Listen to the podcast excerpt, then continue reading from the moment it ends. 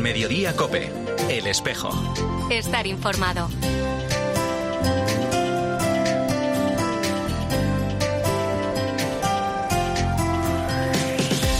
La una y 33 minutos, ¿qué tal? Bienvenidos al tiempo del espejo en Mediodía Cope. En este 3 de marzo, a esta hora como cada viernes, te cuento la actualidad de la Iglesia de Madrid. El saludo de Mario Alcudia. En nuestra diócesis tenemos 13 sacerdotes de la OXA, de la Obra de Cooperación Sacerdotal Hispanoamericana. Todos ellos, junto con otros muchos misioneros madrileños que están repartidos por el continente americano, van a celebrar la fe, van a vivir la fe, van a compartir la fe, haciéndonos todos juntos hermanos en la fe por el mismo bautismo que profesamos.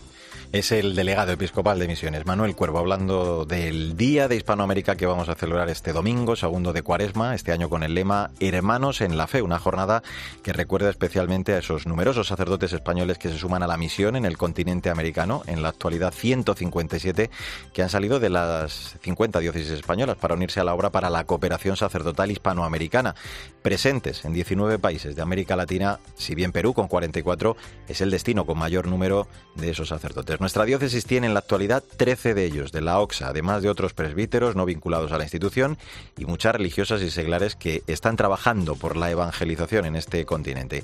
Uno de esos ejemplos es el del padre Rodrigo Hernández, sacerdote de la diócesis de Madrid y ahora misionero en Santo Domingo. Cuenta que República Dominicana es un país con una pobreza dura. Él atiende tres parroquias en el norte de este país. Allá lo que hacemos es fundamentalmente anunciar el Evangelio, anunciar el Evangelio eh, a personas que están aquí en la parroquia. Pero claro, eh, cuando hay tantas necesidades, cuando hay tanto dolor, pues intentamos atender todas las situaciones de educación, de vivienda, de salud, de sanidad. Así que muchísimas gracias por colaborar con nosotros y por contar con nosotros también para anunciar el Evangelio en todo el mundo. Dios les bendiga. Pues el domingo, como te digo, este día de Hispanoamérica en el que vamos a recordar y también a orar por todos esos sacerdotes, religiosas, religiosos y seglares que llamados por la vocación misionera han marchado hasta este continente hermano para acompañar a las comunidades cristianas que tanta necesidad tienen de su presencia y de su labor. Ahora a la una y 35 minutos lo que hacemos ya es hablar de otros asuntos de la actualidad de esta iglesia de Madrid en este espejo, en Mediodía Cope, en este primer viernes de marzo. Lo primero que te cuento es que más de 8 millones y medio de españoles marcaron la casilla de la Iglesia en su declaración de la renta del ejercicio fiscal 2021 y el importe total asignado ascendió a más de 320 millones de euros, según se desprende de los datos de la campaña de 2021 que se ha hecho público esta semana. La hacía público la conferencia episcopal. En el caso de la Comunidad de Madrid, donde se sitúan las diócesis de Madrid, Alcalá de Henares y Getafe, ha habido más de 1.300.000 declaraciones a favor de la Iglesia, casi 20.000 más que el año anterior.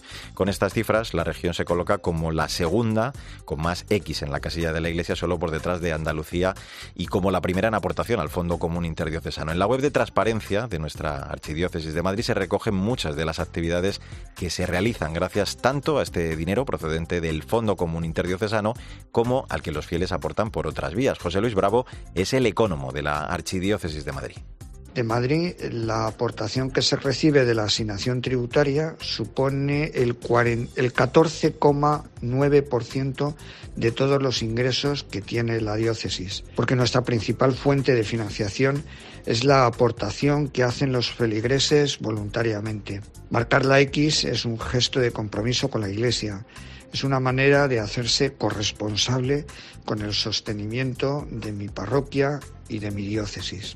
Vamos ya con otras noticias. La Comunidad de Madrid ha decorado recientemente la estación de metro de Herrera Oria en la línea 9. Se ha tematizado con vinilos en los que se reflejan distintas facetas de la vida de la figura que le da nombre, el siervo de Dios Ángel Herrera Oria, el periodista y sacerdote, más tarde obispo y cardenal de la Iglesia, fue fundador de la Asociación Católica de Propagandistas, institución de la que depende la fundación con la que se ha llevado a cabo esta iniciativa, la Universidad CEU San Pablo. En esa inauguración participaron el consejero de Transportes David Pérez y el presidente de la CDP y de esta fundación Universitaria San Pablo CEU, Alfonso Bullón de Mendoza. Podemos tener ocasión de ver cuál fue su importante labor educativa en el ámbito del CEU, su labor en, los medios de comunicación, con todo fue el debate que ahora hemos vuelto a poner en marcha, la editorial católica, su labor desde el punto de vista social, por ejemplo, con las escuelas Capilla de Málaga, con el Instituto León XIII, y por tanto para la CDP es muy importante que haya ocasión de visualizar por el gran público de Madrid, por ese público que usa el metro, lo que fue la figura de Ángel Herrera. La sede del Centro de Madrid de Hermandades del Trabajo celebra mañana de 10 de la mañana a 2 de la tarde una jornada de doctrina y pastoral social organizada por la Fundación Abundio García Román con el lema Compromiso Ciudadano y Libertad de Conciencia. Se van a abordar temas de gran actualidad como las claves para redescubrir la conciencia moral o la objeción de conciencia desde el punto de vista del magisterio de la Iglesia. La sesión, además de presencialmente, se va a poder seguir a través del canal de YouTube del Centro de Madrid de Hermandades. María Luisa Martínez es la secretaria de la Fundación Abundio García Román. La Fundación Abundio García Román lleva organizando tradicionalmente unas jornadas llamadas Semanas de Doctrina y Pastoral Social desde hace 19 años, en las que va reflexionando sobre la doctrina social de la Iglesia. Esto responde a uno de sus fines fundacionales, que es la difusión de la doctrina social de la Iglesia así como del pensamiento del fundador de Hermandades, don Abundio García Román.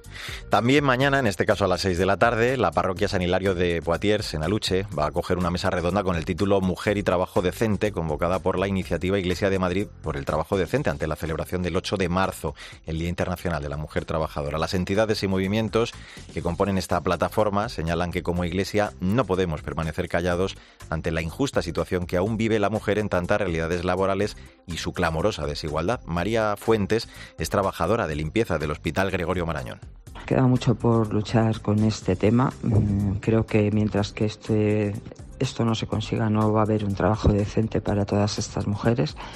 Por eso siempre estoy en, las calles, en los debates en los que me, invitan eh, y en todos sitios donde necesiten mi apoyo para hacer visible que aún nos queda mucho por, por conseguir. Y te cuento también que la parroquia de Nuestra Señora de los Ángeles acogerá la programación de la Escuela Diocesana de Pastoral de la Salud, convocada con el lema Déjate cautivar por su rostro desgastado. Se va a desarrollar durante los miércoles del mes de marzo. El próximo se va a abordar el tema La ancianidad, riqueza de frutos y bendiciones, a cargo de la doctora en Medicina y máster en Bioética, Carmen Sánchez Carazo, y del delegado episcopal de Pastoral de la Salud, José Luis Méndez. No nos acercamos así con estos tres elementos fundamentales, cercanía, compasión y ternura, no acertaremos a acoger todo el bien que la ancianidad tiene que aportarnos y no sabremos cómo ayudar poniendo de verdad el corazón. A mí me parece que estas tres palabras del Papa son claves. Cercanía, compasión, ternura. Y un apunte más. La iglesia de San Pedro el Viejo acoge hoy los cultos organizados por la muy ilustre, primitiva y fervorosa Hermandad y Cofradía de Nazarenos de nuestro Padre Jesús Nazareno el Pobre y María Santísima del Dulce Nombre en su soledad en honor al Cristo con motivo del primer viernes de marzo. El templo abría sus puertas a las 7 de la mañana y cerrará a las 9 de la noche. Bueno, pues así hemos llegado a la 1 y 41 minutos. Enseguida vamos a hablar de algunos de los actos convocados en nuestra archidiócesis para celebrar el décimo aniversario del pontificado de Francisco. En un instante te vamos a hablar de todos ellos en este espejo de Madrid en Mediodía Cope.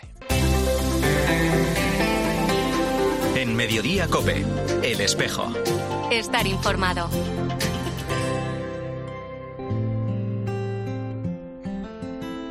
Me he tantas preguntas, intentando entender. Me he lanzado a buscarte sin saberte ver. La una y 42 minutos, soy Mario Alcudia, gracias por eh, seguir con nosotros en el Espejo de Madrid en Mediodía Copé en este viernes, en este 3 de marzo.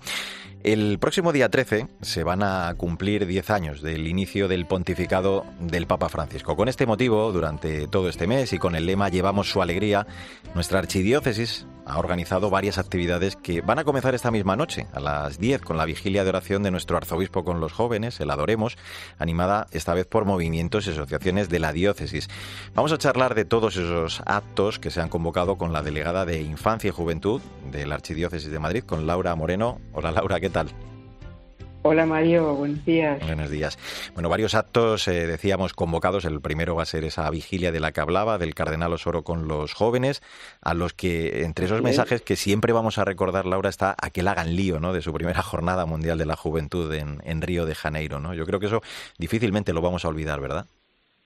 Exactamente, y los jóvenes lo tienen muy presente, eh, Mario. De hecho, eh, la jornada de esta noche está pensada por ellos, organizada por ellos, eh, con, con, esa inquietud. ¿no? El Papa nos pidió que, hagamos lío y, y, parte de hacer lío es también sentirse como, como iglesia que, camina junta, en este caso la Jornada Mundial de la Juventud en Lisboa, que será en el verano, también convocada precisamente con el Papa. Los jóvenes a los que siempre les ha trasladado Francisco que son la esperanza ¿no? de una sociedad mejor, de esa iglesia más viva, y, el Papa además que yo creo que siempre se ha mostrado preocupado de pasar de una pastoral, como decía él, de jóvenes a una pastoral con los jóvenes, ¿no? dándoles ese protagonismo. Exactamente, este ha sido desde el inicio de, de esta etapa de la pastoral con jóvenes, que precisamente se inició después del sínodo, eh, tanto el Papa y luego don Carlos nos ha pedido precisamente ese giro, es un giro muy significativo en la vida de la Iglesia. Y bueno, poco a poco esto se, se va viviendo y es muy bonito de ver cuando eh, el protagonismo de los jóvenes realmente recrea, ilumina, renueva eh, la pastoral que tiene las claves de, de todas las épocas, ¿no? pero con el tono con el color, con el lenguaje y yo diría con la existencia, con las inquietudes existenciales de los jóvenes de hoy. Mm. Otra de esas iniciativas que, vamos a celebrar en este contexto, en este aniversario, van a ser las 24 horas para el Señor, la jornada a la que están invitadas las parroquias, desde la tarde del viernes 17 de marzo hasta la noche del sábado, eh, acogiendo la invitación también del Papa a estar con él, ¿no? a salir a la misión. La primera edición se celebró nada más iniciar, además, Francisco su pontificado, creo recordar, eh, y ahí se ponía ya de manifiesto, Laura, que, que la gracia y la misericordia y esto también nos lo ha trasladado Francisco, la, digo, la misericordia del Señor es la mejor medicina ¿no? para nuestra conciencia. Exactamente. Esta jornada mm, yo creo que, que es una apuesta muy bonita para, para todos los rincones de Madrid. Ha sido pensada por los jóvenes, también por los sacerdotes y la gente que acompañamos ¿no? a, los jóvenes. Hemos concluido en que eh, esta invitación que el Papa nos hace a, a un día dedicado eh, prioritariamente al Señor a partir de la misericordia, podía ser una jornada también de encuentro y de evangelización, en un sentido explícito y en un sentido implícito. ¿Esto qué quiere decir? Que mm. el, Papa también lo ha dicho, fíjate en la audiencia del 15 de febrero, él comenzó estas catequesis de la pasión por evangelizar y nos dice dos cosas, ¿no? Nos dice, bueno, necesitamos estar con Él, esto es la oración, el perdón, la palabra, para poder luego salir, ¿no? Es esa esa inquietud que nos provoca el estar con Él nos, mueve, nos mueve a contarle a otros que la alegría del Evangelio la llevamos en el corazón. Y esto es lo que ha movido a los jóvenes a proponer que cada uno desde su lugar dedique esas 24 horas, desde el viernes por la tarde, noche, hasta el sábado, en el que los que puedan, los que quieran, eh, se asomarán a la parroquia de San Ginés, al atrio de San Ginés, donde habrá una, mm, un momento de música, de anuncio, de testimonios. Eh, también con, vamos a celebrar el Día del Padre, puesto que el, será el día siguiente de esta jornada y, bueno, y, nos parece bonito que también las familias, los niños, los padres que pasen por la calle Arenal se encuentren con, con esto, ¿no? Que los jóvenes transmitirán su alegría. Ah. Es sencillamente eso la evangelización por las calles de Madrid, como dices tú, es el estar ese momento con el Señor, pero también salir a, esa evangelización hacia el exterior. Otro de esos actos, eh, Laura, será la, mesa redonda Ternura, Cuidado y Familia en los 10 años de pontificado de Francisco. Eso va a ser tan solo unos días después, el 21 de marzo, porque eh, cuánto nos ha transmitido también el Papa, ¿no? En este sentido, ese itinerario matrimonial que dice con la sencillez, ¿no? Que, que le caracteriza y todo el mundo entiende eso que dice siempre de permiso, gracias y perdón, ¿no? Lo que lanza los matrimonios. Exactamente, aquí nos hemos unido eh, con la Delegación de Laico, Familia y Vida y con la Casa de la Familia, también con la Cátedra Amores Leticia, y nos parecía que eh, este era un punto central en el Papa, ¿no? el aliento a, la vida familiar, eh, iglesia doméstica, corazón de la sociedad.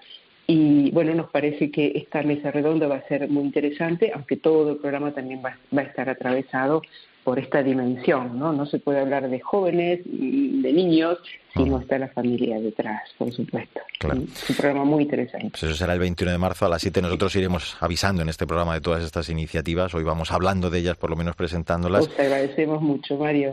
Cómo no puede faltar tampoco en esos actos eh, esa iglesia de campaña, ¿no? La mirada a la caridad. También habrá, por ejemplo, eh, el bocadillo solidario, ¿no? Que, se va a insertar, Laura, en, en esta jornada, ¿no?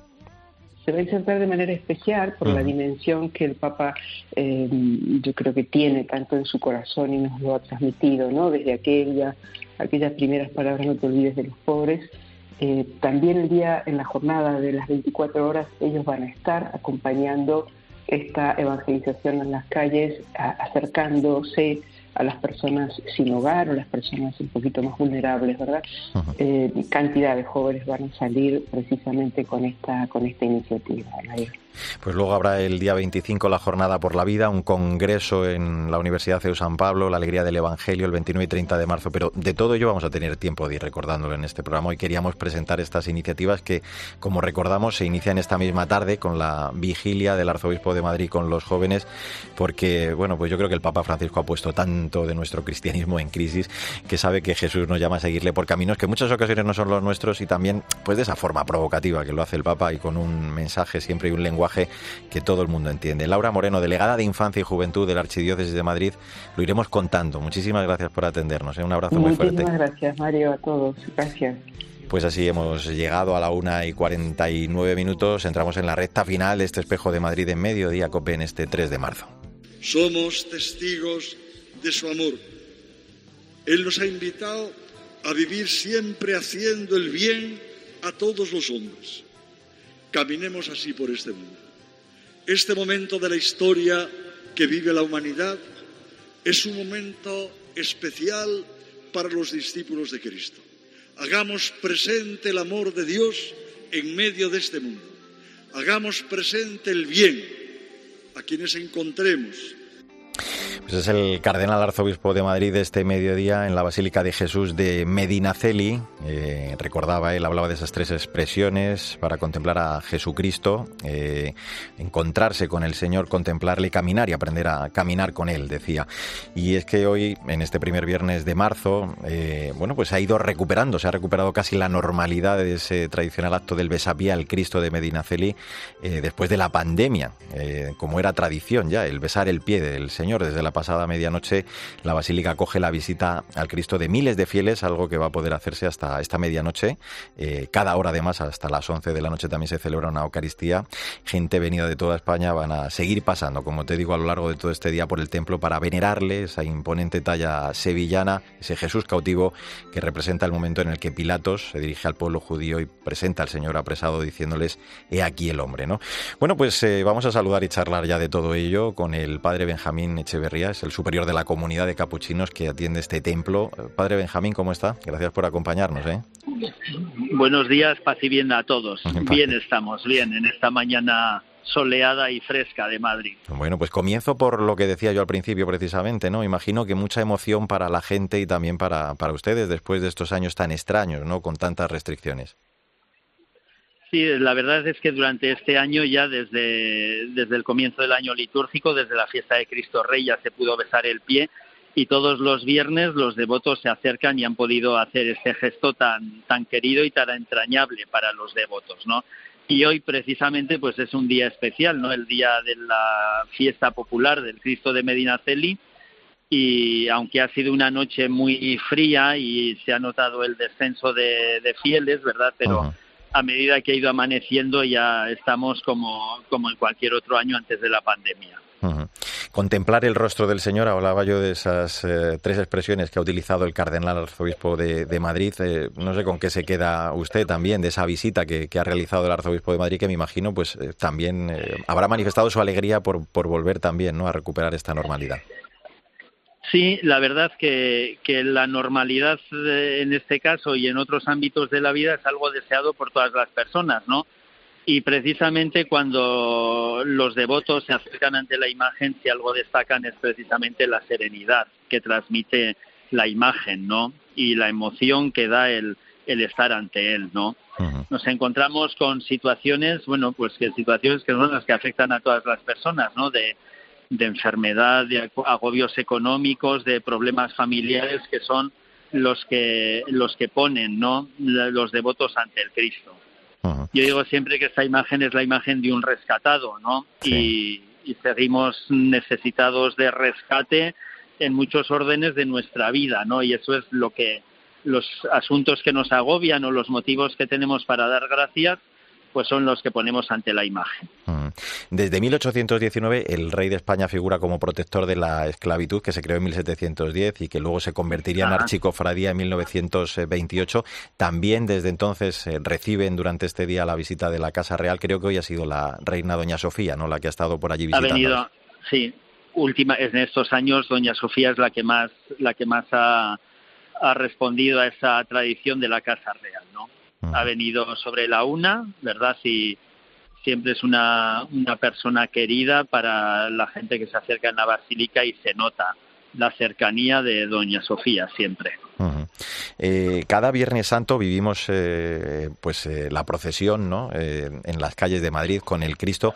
Dicen ustedes de forma muy hermosa, no sé si, si lo decían ustedes los capuchinos o, o era bueno pues alguien de la hermandad, que el Cristo luego devuelve esta visita que recibe de los fieles, la devuelve ese Viernes Santo ¿no? al pueblo de Madrid. Es una, es una manera así de... Es algo hermoso el ver al Cristo por las calles, ¿verdad? Porque esas caras de emoción que se ven dentro de la basílica son las caras de emoción que se ven a lo largo del recorrido. Y de hecho en estos años de la pandemia uno de los uno de los gestos cuando nadie se podía acercar a la basílica que hicimos que fue y ni podíamos salir a la calle, ¿verdad? Hmm. El sacar a el Viernes Santo la imagen de Jesús ante ante a la puerta, ¿verdad? Pues fue el, el seguido por internet, bueno, con con, con mucho el, el, gesto más, el gesto más agradecido por parte de la gente, el poder ver a Jesús en las calles.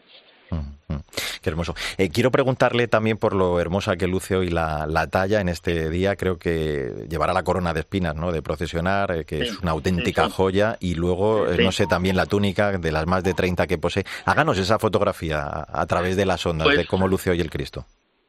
Pues con, la, con las mejores galas, ¿verdad? El escapulario, el escapulario mejor, por decir así, tiene uno de los mejores, centrado en la corona, en esa corona que rodea al Cristo, a pie del altar, donde la gente es mucho más accesible para verlo, ¿no?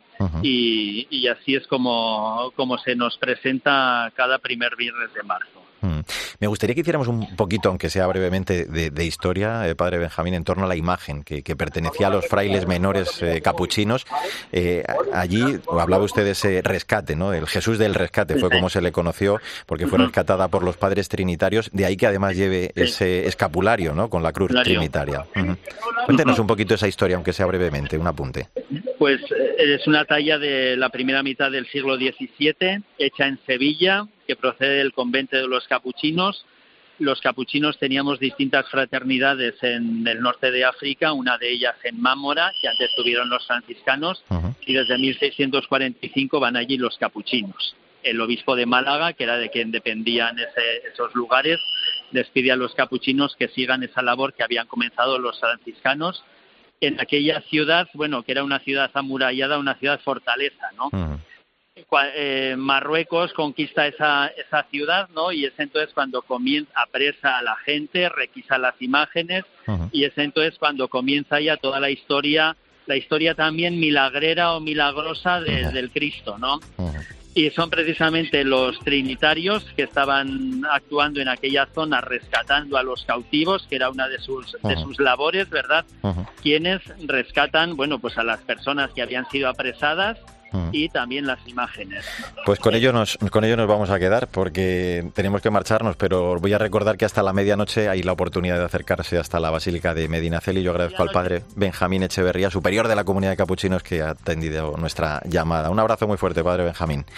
Y ahora Pilar García Muñiz sigue en Mediodía Cope contándote más historias y toda la información de este viernes, de este 3 de marzo. Nosotros volvemos en siete días con la actualidad de la Iglesia de Madrid en nombre de todo el equipo. Sandra Madrid, Mila Sánchez, el saludo de Mario Alcudia que te vaya bien.